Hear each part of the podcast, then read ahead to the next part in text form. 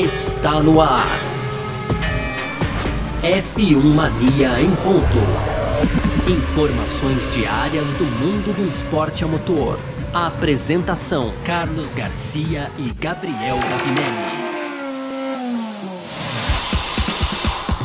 É isso então, valeu demais, valeu você que tá ligado com a gente por aqui no ar, mais uma edição do nosso podcast F1 Mania em ponto, de segunda a sexta, por aqui sempre com um resumo aqui das principais informações do mundo do esporte a motor, é, claro, semana de corrida, hein? tivemos aí já as primeiras atividades de pista para o Grande Prêmio da Toscana e o podcast F1 Mania em ponto tá no ar por aqui, sempre conteúdo, lembrando, do site f1mania.net, acessa lá para você ficar ligado tudo que tá rolando também, repercussão, tem corrida esse final de semana, então vai estar tá tudo lá, declarações, essas coisas. E segue a gente nas redes sociais também, Twitter, Facebook, Instagram, sempre procurando por site F1 Mania. Você quer conversar com a gente por aqui do podcast também, no final a gente passa as nossas redes sociais.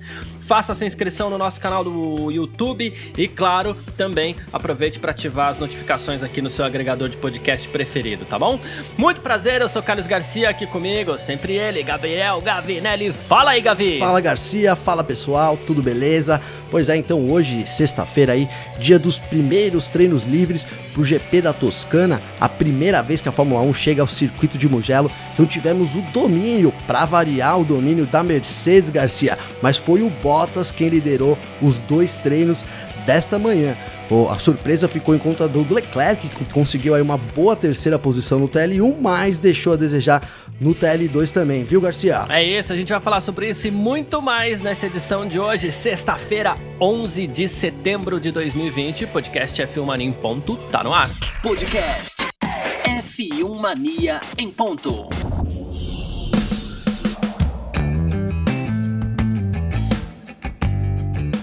Ok, primeiras atividades de pista, primeiros treinos livres para o Grande Prêmio da Toscana em Mugello. Primeira vez que a Fórmula 1 faz uma sessão oficial na pista de Mugello, né? Lindíssima pista de Mugello. Tivemos aí os dois primeiros treinos livres. De manhã, passar os 10 primeiros da manhã por aqui, Valtteri Bottas da Mercedes marcou 1:17.879.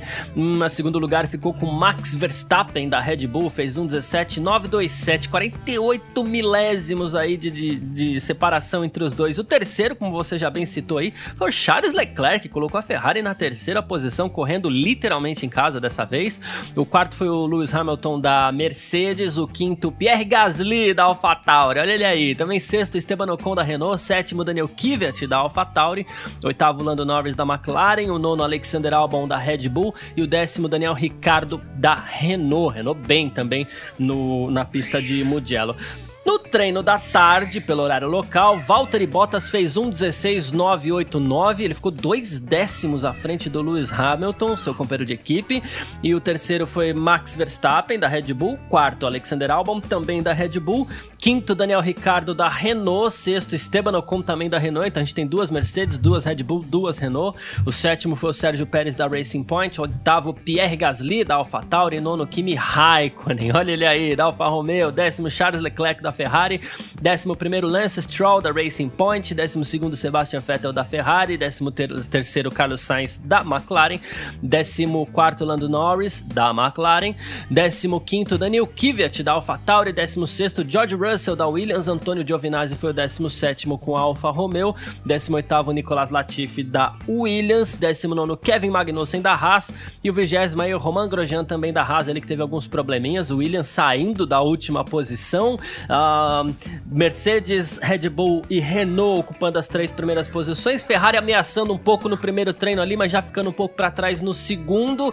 E esses foram os primeiros treinos livres, então, para o Grande Prêmio da Toscana. Deu para tirar a, a alguma base fora o, o, o, domínio da Mercedes, Gavinelli? Então, Garcia, é, os treinos começaram bem, bem devagar. Eu esperava mais, principalmente no TL1.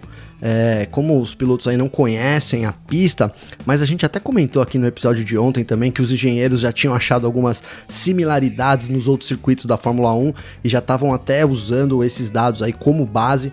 Então, na verdade, a gente teve um primeiro, uma primeira meia hora bastante morna no circuito e depois, assim, a gente começou a ver um pouco mais de ação, né? E aí na ação, é, o que deu para ver de novo, ficou óbvio, né? A Mercedes lá na frente sobrando, mas o Verstappen muito próximo no, nos dois treinos aí do Hamilton, né? Também no segundo treino ele ficou a 39 milésimos, então, do, do britânico aí da Mercedes.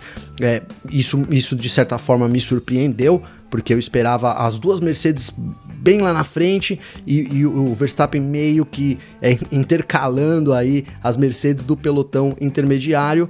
É, na verdade, até o álbum terminou em quarto, quase um segundo do tempo do Bottas, então ele meio que fez essa função, mas o Verstappen, é, diferente do que eu pensava, ele foi, né, pelo menos nesses primeiros treinos, ele ficou muito perto da Mercedes, tanto em ritmo de corrida.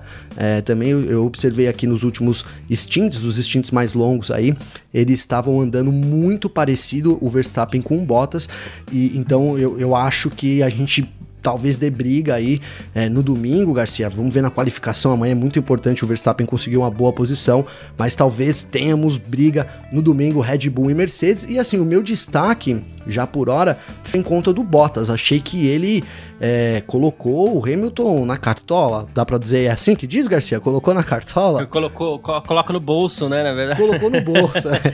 Tirou o coelho da cartola, não, ele colocou Isso. o Hamilton no bolso. Isso. Achei que o britânico até no final ali, ele botou um pneu macio e tentou fazer uma volta rápida, também não conseguiu.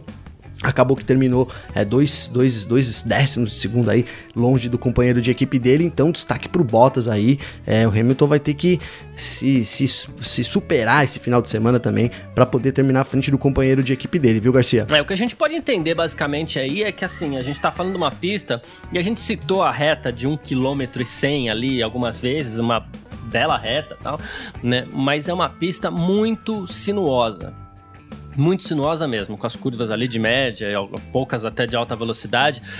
Isso, no fim das contas, a gente volta para um problema que a Mercedes enfrentou em Silverstone, que é a, a, a, alta carga aerodinâmica do carro da Mercedes, que se por um lado otimiza o carro para uma pista como essa, por outro ele joga uma carga pesada para cima dos pneus. E os pneus, juntando também com aquela equação do asfalto, que foi considerado muito abrasivo, foi um, um considerado um asfalto de desgaste alto, pode ser que, é, digamos assim, atrapalhe um pouco para algumas equipes. O que a gente não sabe é depois do Grande Prêmio da Grã-Bretanha, a gente ficou com aquela impressão que não, mas a Red Bull, ela. É, a, o gerenciamento de pneus do carro da Red Bull é muito melhor do que o da Mercedes, é muito melhor, muito melhor. E a Red Bull apresentou problemas também na Bélgica, por exemplo, apresentou alguns problemas. O que a gente não sabe é Há uma similaridade que aparentemente os engenheiros encontraram com Silverstone. A gente não sabe se a Red Bull vai voltar ao que seria o rendimento de Silverstone ou se no fim das contas a Red Bull também vai ter problema com os pneus. Caso consiga gerenciar bem, pode ser que a gente tenha briga, como você falou, porque o ritmo de corrida mostrado foi melhor. Detalhe, na nos stints que os pilotos fizeram é, em ritmo de corrida ali, a gente não viu grandes problemas, né? Como a gente chegou a ver em outras etapas ali, os pneus mostrando bolha muito rapidamente, aquele risco que, que fica no pneu, na verdade, ele não é um risco, né? Ele é uma bolha, geralmente grande, mas que com a rotação do pneu ela se torna, claro, um risco. É quase que um efeito visual ali, né? E quase não, é um efeito visual Sim. no fim das contas. E então, assim, a gente não chegou a ver nada muito, assim, assustador no que diz respeito a bolhas e desgaste do pneu mas vai ter mais calor por aí também. Então, talvez esteja aí mesmo o segredo, até porque tô, pelo menos nessa, durante a semana todo mundo parecia muito assustado com o gerenciamento de pneus e talvez o segredo esteja aqui. A Mercedes talvez nem possa forçar tanto assim, se for o caso. Então, não, na verdade, é, se a gente tiver um, novamente é, uma Mercedes sofrendo aí, é, pode ser uma, sofrendo com a degradação de pneus, que a pista sim é, é muito exigente para os pneus Pirelli, é onde a Red Bull pode se valer. Mas eu, eu voltando no, que, com seu comentário, como você começou começou dizendo. Então eu acho que depois que a Red Bull ganhou lá em Silverstone, naquela pegadinha que a Pirelli colocou literalmente, né? Eu acho que ele pegou todo mundo, Garcia. Inclusive a gente, porque a gente vem falando repetidamente sobre esse, não é? sobre esse desgaste da Red é Bull. Verdade. A Red Bull é melhor que a Mercedes. Ah, e, e não aconteceu, foi só realmente, se você pegar para ver, analisar friamente, tecnicamente, dá para dizer que apenas naquela corrida lá em Silverstone, então foi que a Red Bull realmente teve vantagem nesse quesito de gerenciamento de pneus. Então, infelizmente, eu acho que o, o problema agora a gente está num nível igual a Red Bull e a, e a Mercedes, eles os dois enfrentam os mesmos problemas de gerenciamento, então isso é um, é um, é um vamos colocar assim, na verdade, esse fator nunca teve esse gerenciamento, né?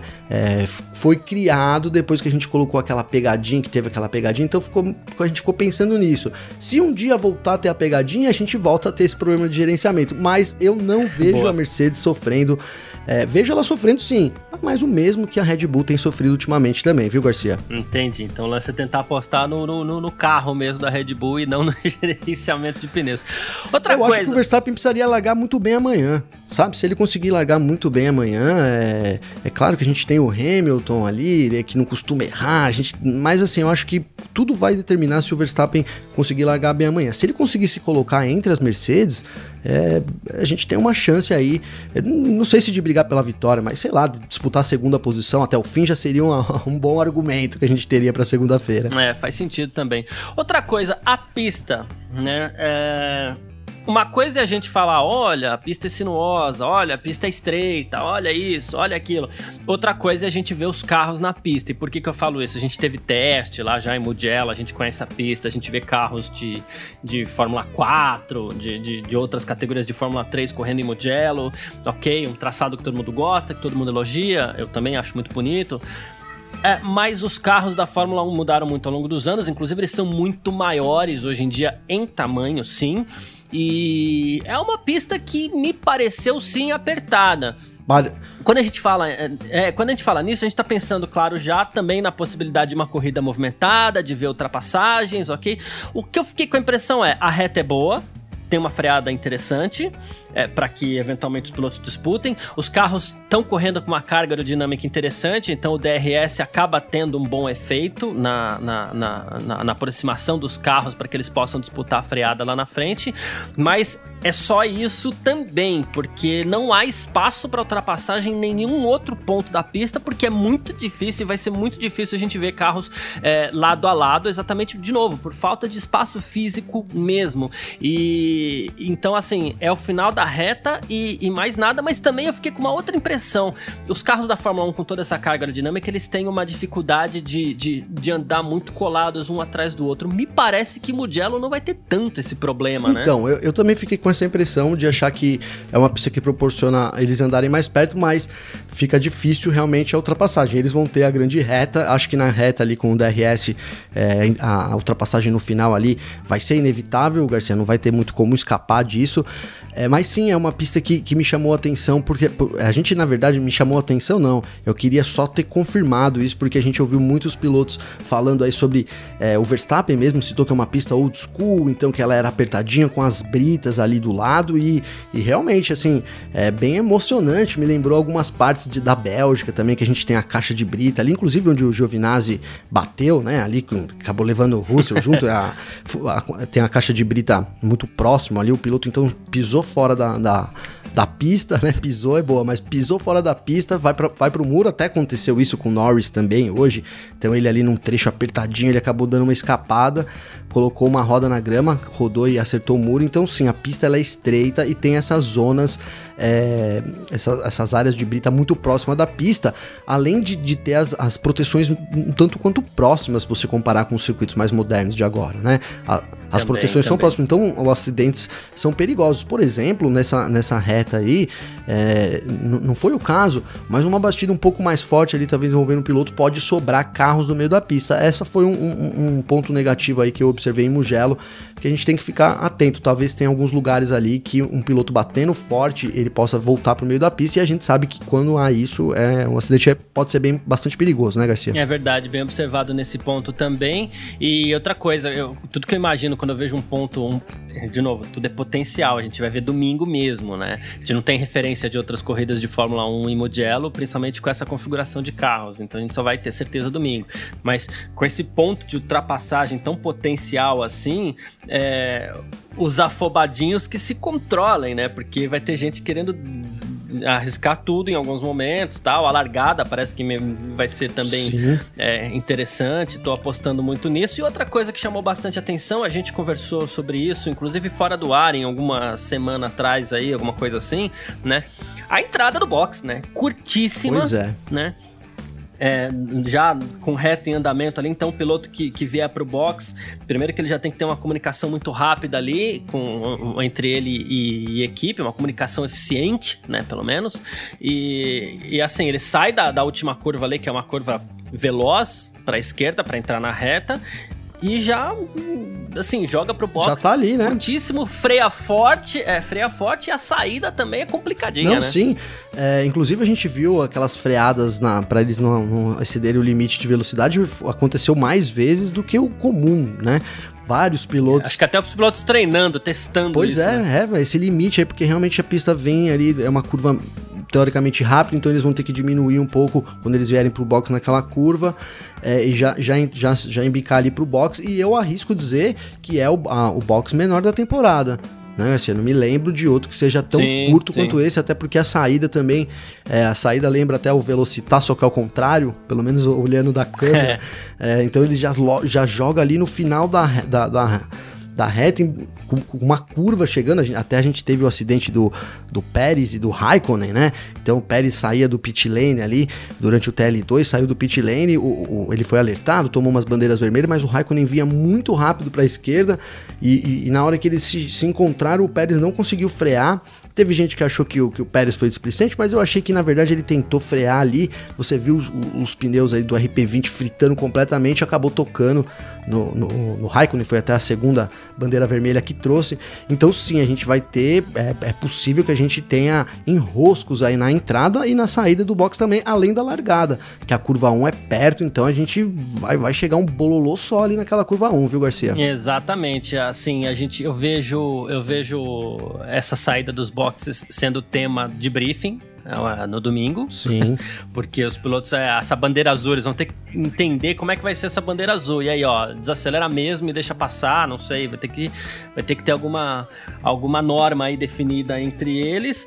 E para entrada, o que eu vejo de mais risco, assim, pilotos que estão disputando posição e resolvem parar no box junto, essa freada pode, pode eventualmente ser um problema aí que, que atrapalha um pouco a vida dos pilotos, acaba sendo um pouquinho arriscado. Outro destaque, que eu fiz até tuitei isso mais cedo, é, que assim, o, a simplicidade das instalações do, do, do, circuito de Mugello, mais o visual montanhoso tal, que coisa legal de se ver na imagem, né? Assim, claro, a gente só tem visto ultimamente tudo pela TV, né? Nesse mundo diferente que a gente tá, mas assim, coisa legal de se ver, né? Os carros da Fórmula 1 correndo ali e tal. Gostei Nossa. muito desse visual. As instalações do box são muito, como você falou, old school, né? Você usou o termo do Verstappen total old school, muito legal isso. Não, eu achei assim maravilhoso também, cada foto que, que tem, depois então, inclusive pessoal acesse aí o site da F-Mania, procure a galeria lá que eu vou selecionar umas fotos sensacionais, porque eu já vi que tem cada foto maravilhosa, então uma região montanhosa, então você vê as montanhas ali no fundo é, meio que neblinadas, né, com um céu azul e, e, e várias, várias ondulações, o circuito é, é, muito onduloso, é todo cheio de,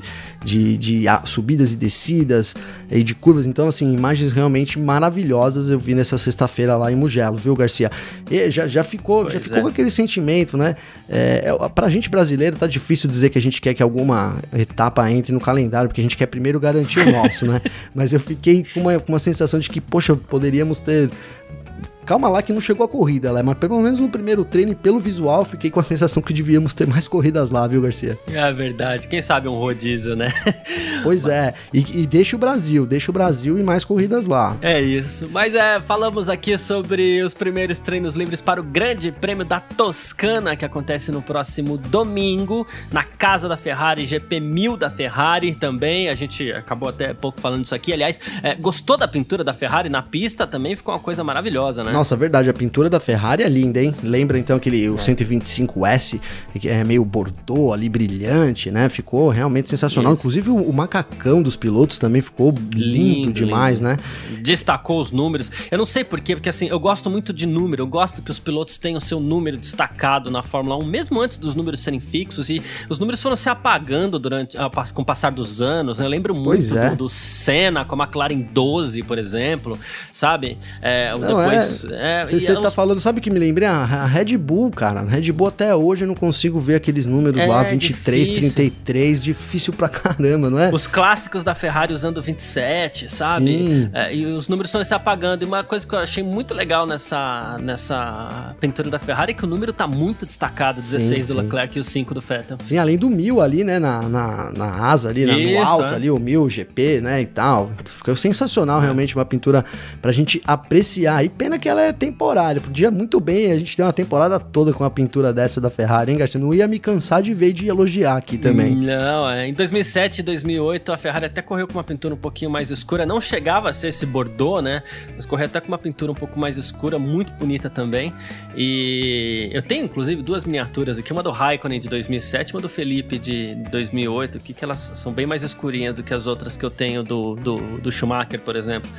E, mas não chegava a esse Bordeaux bonito, lindo, lindo, lindo que a Ferrari escolheu para o Grande Prêmio número 1000. Muito bem escolhido, realmente. E lembrando, então, já que falamos do Bill, só para não deixar passar, teremos os Mercedes, o safety car Mercedes aí, também na cor vermelha, né? Sensacional isso, essa ideia da Mercedes. Bom, falamos dos primeiros treinos livres para o Grande Prêmio da Toscana e agora a gente segue falando de Fórmula 1 aqui, dessa dança de, das cadeiras que aconteceu essa semana. F1 Mania em ponto.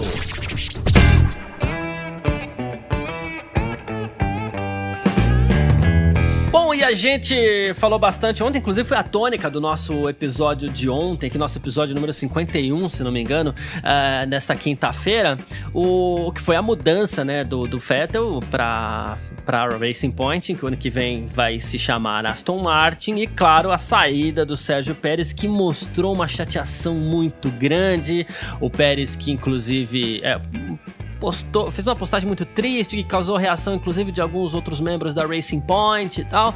E aí a gente ficou com aquela impressão: nossa, mas será que o Pérez foi o último a saber? Ele deu a entender que ele foi o último a saber. E o chefe da equipe, o Otmar Safnauer, ele, logo depois do primeiro treino livre hoje, ele foi conversar com a imprensa, com a imprensa tal, né? Imprensa, né? com a imprensa. Sim. E ele falou assim: olha, ele tinha assim uma boa ideia, ele sabia. O Julian Jacob, que é o seu eh, empresário, foi informado sobre o assunto durante todo o processo. O Pérez sabia o que ele estava acontecendo. O que ele não sabia exatamente é qual seria a ação final, né? Qual que seria a ação definitiva, que isso ele ficou sabendo, claro, na quarta-feira.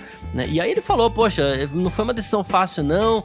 Ele serviu a gente muito bem sempre, é um grande piloto, piloto rápido, não comete muitos erros, traz pontos pra gente, não foi muito fácil não, e assim, mas ele fez questão de deixar bem claro ali que o Pérez estava sabendo do que estava acontecendo, né? Tava sabendo, é, segundo o que, que ele falou lá, ele tava sabendo, né?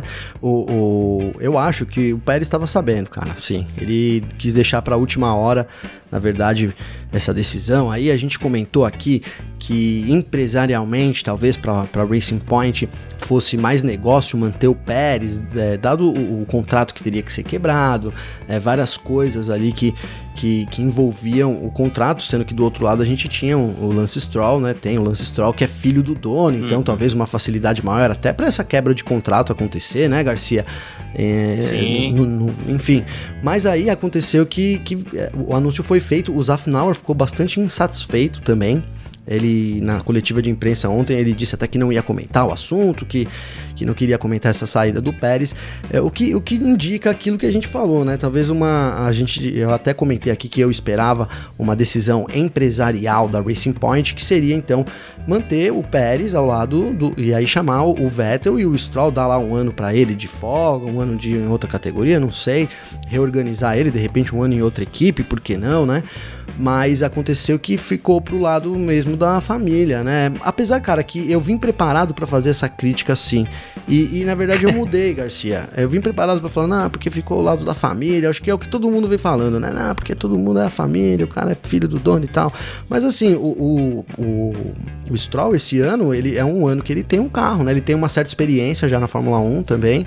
Então, e, e esse ano ele tem um carro. Então ele pode, ele pode mostrar é, um desempenho melhor do que o Pérez e ele vem superando o Pérez nessa temporada, mesmo desconsiderando aquelas duas corridas lá que o Pérez ficou com a Covid lá, que ele foi comer lá no restaurante, diz ele que não, mas que ele foi lá, foi fotografado lá comendo e tudo, e pegou a Covid, então ele ficou fora das duas corridas. Então o Stroll tem um desempenho superior ao Pérez.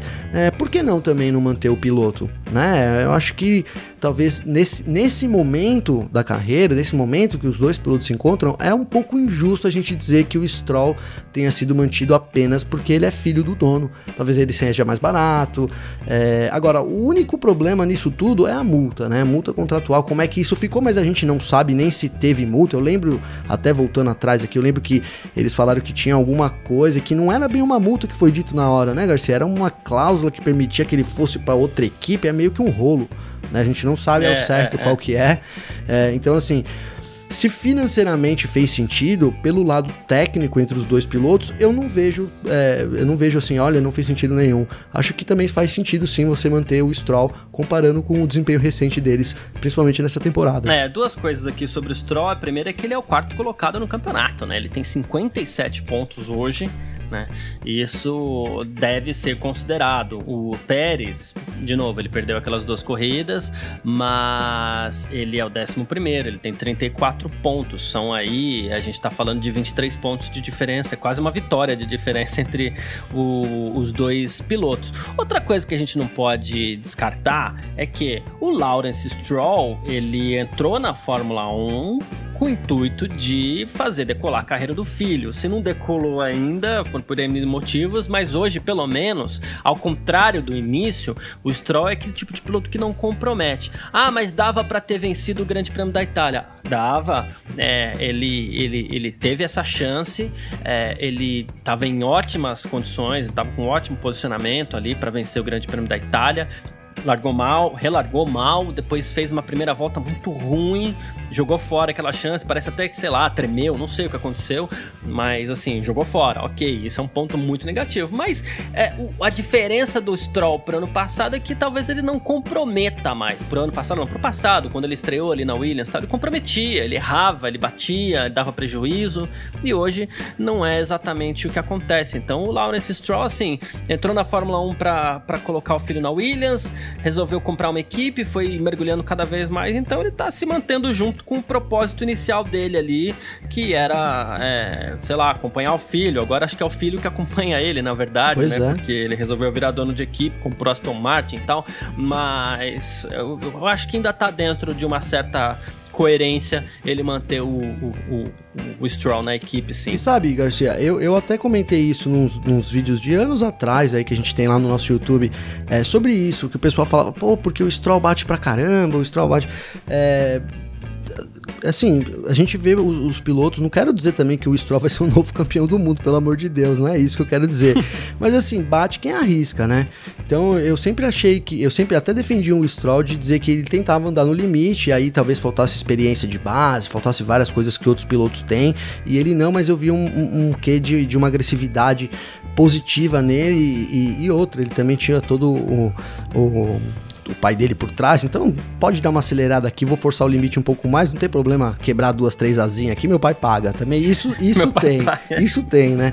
Mas então, assim, não é defendendo a ele hoje, mas eu tinha comentado isso e eu acho que é, é o que você falou, o cara arrisca uma vez, arrisca duas, e aí a experiência vai colocando ele numa situação melhor. Então hoje ele não compromete mais e conseguiu até, inclusive, já dar passos adiante, né? Passo a, passos a, um passo adiante, né? Enfim, na carreira dele que, que eu, hoje eu não vejo mais o Stroll ser motivo de piada, não. Então acho que ele, pelo menos, é. já teve uma conquista na carreira dele aí que passou a ser, né? Queira ou não, ele era motivo de, de meme. Eu ia colocar de chacota, mas para não usar essa palavra tão ruim, ele era motivo de memes aqui e tudo. E esse ano cessou aí, cessou a sessão memes do Stroll. É, pode ser. Vai lá, vai lá, filho, encontra seu limite. Mas, pai, se eu bater, papai paga. Porque tinha, inclusive, esse contrato, cada peça que ele estragasse, o, o pai pagava. Pois então é. é isso, papai paga e, e encontra seu limite. Pode ser que ele tenha encontrado o limite. De novo, o limite dele não é um limite para acompanhar um Hamilton, um Verstappen, então, mas o limite dele para não comprometer, ele encontrou. A gente citou esse lance do, do, do, do Stroll poder, quem sabe, ter vencido o Grande Prêmio da Itália no último final de semana. E, cara, tem que falar, tem que falar disso aqui, né? Isso aqui eu achei fantástico. É, o que decidiu o Grande Prêmio da Itália, a gente sabe, foi a parada do, do Hamilton nos boxes, enquanto os boxes estavam fechados, né? E foi isso que, claro, depois jogou, entre aspas, a vitória no colo do, do, do Gasly, poderia ter caído no colo do Stroll também e tal.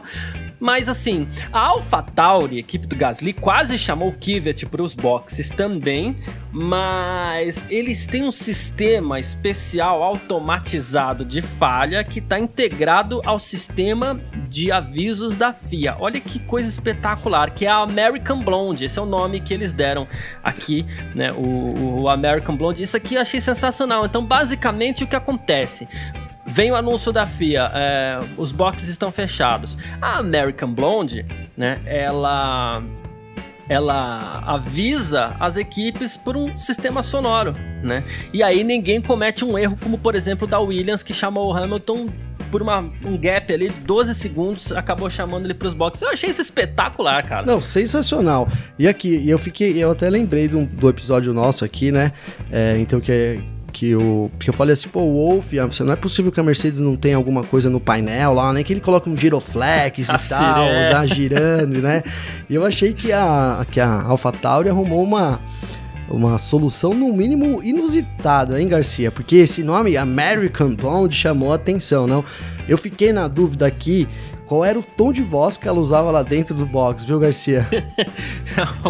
É box fechado, não é box fechado, né? Como Com você- certeza era alguma coisa do tipo box É fechado. meio Google, né? Eu acho que é a pegada mais Google. Apesar do nome American Blonde, eu acho que é um American Google Blonde aí na pegada, viu? Atenção, equipes, sessão reiniciada em 20 minutos, né? É bem isso, mas pô, deu certo, né? Então, assim, não é possível que a, que a Mercedes não invente agora uma, sei lá, German Blonde ou German, não sei, alguma coisa, né? Ou que não seja É. German, que seja American também. Enfim, mas eh, se não há ainda isso, que é até uma brincadeira, imagino que tenha sido tenha passado batido lá.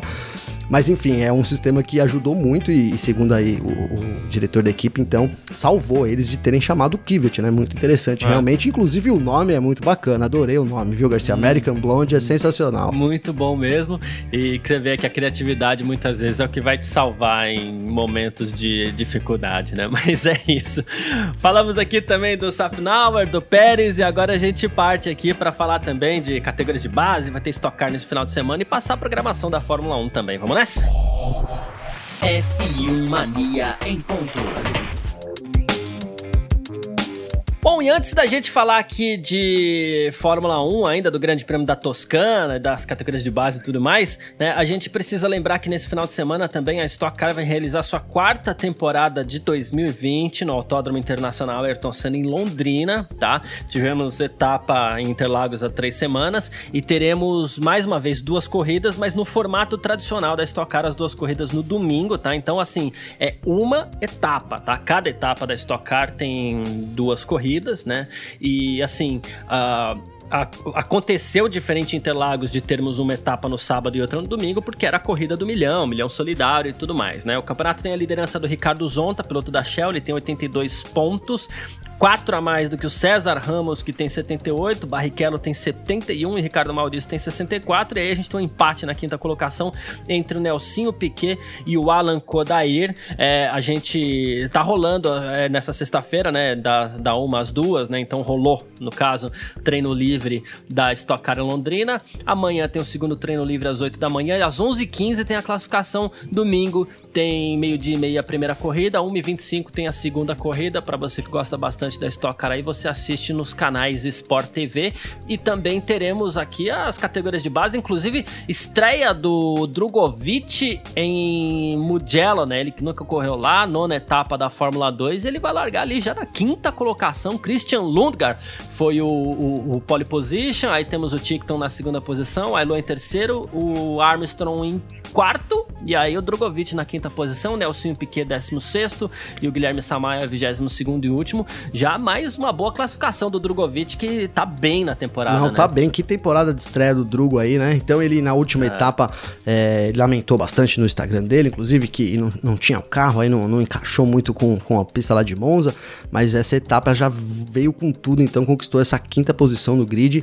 Vai ser muito interessante a corrida é, amanhã, lembrando que passa ao vivo no YouTube logo depois da classificação, então acompanha o tempo real na class, da, da classificação na F Mania, já emenda no YouTube, fica na internet e vê a corrida da F2 que vai ser muito interessante, viu, Garcia? É, lembrando que a Fórmula 2 ela vem com uma disputa paralela aí fora o campeonato, que a gente tem o Mick Schumacher, a gente tem o Robert Schwartzman e também o Yuki Tsunoda aí como possíveis candidatos a guiar na Fórmula 1 ano que vem, o Schumacher pela Alfa Romeo, o Schwartzman pela Haas, todos assim, especulações, não tem nada oficial, tá? E o, o Yuki Tsunoda, inclusive, ele passa a ser um dos concorrentes aí à vaga do uma eventual, tudo é eventual, gente, é uma eventual vaga do Daniel Kvyat na AlphaTauri também, para quem sabe ser companheiro do Pierre Gasly ou do Albon, sei lá, a gente nunca vai saber o que acontece lá na, na, na no, no, no universo da Red Bull, né? O Tsunoda é, é, muito fato que a gente veja ele na Fórmula 1 em, em breve, cara. Se não ano que vem, no, é. daqui. Porque ele é preparado pela Honda já há muito tempo, né? Então a Honda aí que entrou com tudo na Fórmula 1. Então, assim, é uma questão de tempo realmente. E, e assim, já era uma questão de tempo sem ele guiar muito, vamos colocar assim. Ele vem guiando muito. Então, é, é, e o Kvyat também tá numa mal esse ano, tá numa, numa bad total. O Kvyat é, fica é. com essa sensação mesmo de que a gente pode ver o Tsunoda ocupando um lugar na AlphaTauri no ano que vem, viu, Garcia? Muito bom. Amanhã às 5h25 da manhã nós temos a primeira corrida da Fórmula 3, 21 voltas ou 40 minutos. Nós temos o Enzo Fittipaldi que vai largar em quinto também, né? Tá indo bem. Uh, às 7 da manhã tem o terceiro, li... terceiro treino livre da Fórmula 1, tempo real aqui na Filmania. 10 da manhã tem a qualificação da Fórmula 1, tempo real aqui na Filmania também. Às 11h45 tem a primeira corrida da Fórmula 2, 33 voltas ou 60 minutos. Domingo, 4h45 da manhã, acorda cedo aí para ver a segunda corrida da Fórmula 3. 6h10 tem a segunda corrida da Fórmula 2. Às 8h40 tem a demonstração da Ferrari F2004, que vai ser guiada pelo Mick Schumacher na pista de Mugello. Às 9 da manhã tem o, o, o Ferrari milésimo GP Grid Show aí, que uma demonstração também com carros da Ferrari. Depois tem uma demonstração de paraquedistas, tem protesto antirracismo às 9h53 e 10 e 10 finalmente aí a largada para o Grande Prêmio da Toscana de Fórmula 1, 59 voltas ou 2 horas. Tempo real aqui na F1 Mania, claro. A gente espera uma corrida muito movimentada. E já deixa aquela pergunta para você, Gabriel Gavinelli. Quem quiser fazer algum comentário, mandar palpite, quiser comentar a corrida, ó, você que eventualmente quiser comentar a corrida, manda mensagem pra gente aí que no, no, na segunda-feira a gente tenta encaixar. Na segunda ou na terça a gente tenta encaixar alguns comentários aqui. Como faz para conversar com você, Gavinelli? Ah, seria bem legal isso, hein, do comentário do pessoal pra gente inserir aqui. Então ficamos aguardando aí, ó. Então, para me contatar, entra lá no Instagram. A contatar é das antigas, hein, Garcia? Pra poder falar comigo, né? Entra lá no, no meu Instagram, arroba Gabriel Gavinelli com dois L's, conforme pedido aí pelo pessoal. Então acessa lá, vai ser é sempre um prazer aí poder bater um papo com vocês, ver, receber os elogios e, e sempre as críticas também negativas, porque é com elas que a gente acaba fazendo um programa melhor, tentando fazer um programa melhor para vocês, né, Garcia? É, exatamente. Quem quiser conversar comigo também pode mandar comentário lá, pergunta o que quiser, arroba Carlos Garcia FM no Instagram e arroba Carlos Garcia no Twitter. A gente se fala na próxima segunda-feira já com o resultado aqui do Grande Prêmio da Toscana. Grande abraço para todo mundo que ficou com a gente. Grande abraço para você também. Valeu, Gavinelli. Valeu, Garcia. A gente se vê então na segunda-feira. Boa corrida para você, boa corrida para todo mundo que nos ouve aí. E tamo junto. É isso, abraço e tchau. Informações diárias do mundo do esporte a motor. Podcast F1 Mania em ponto.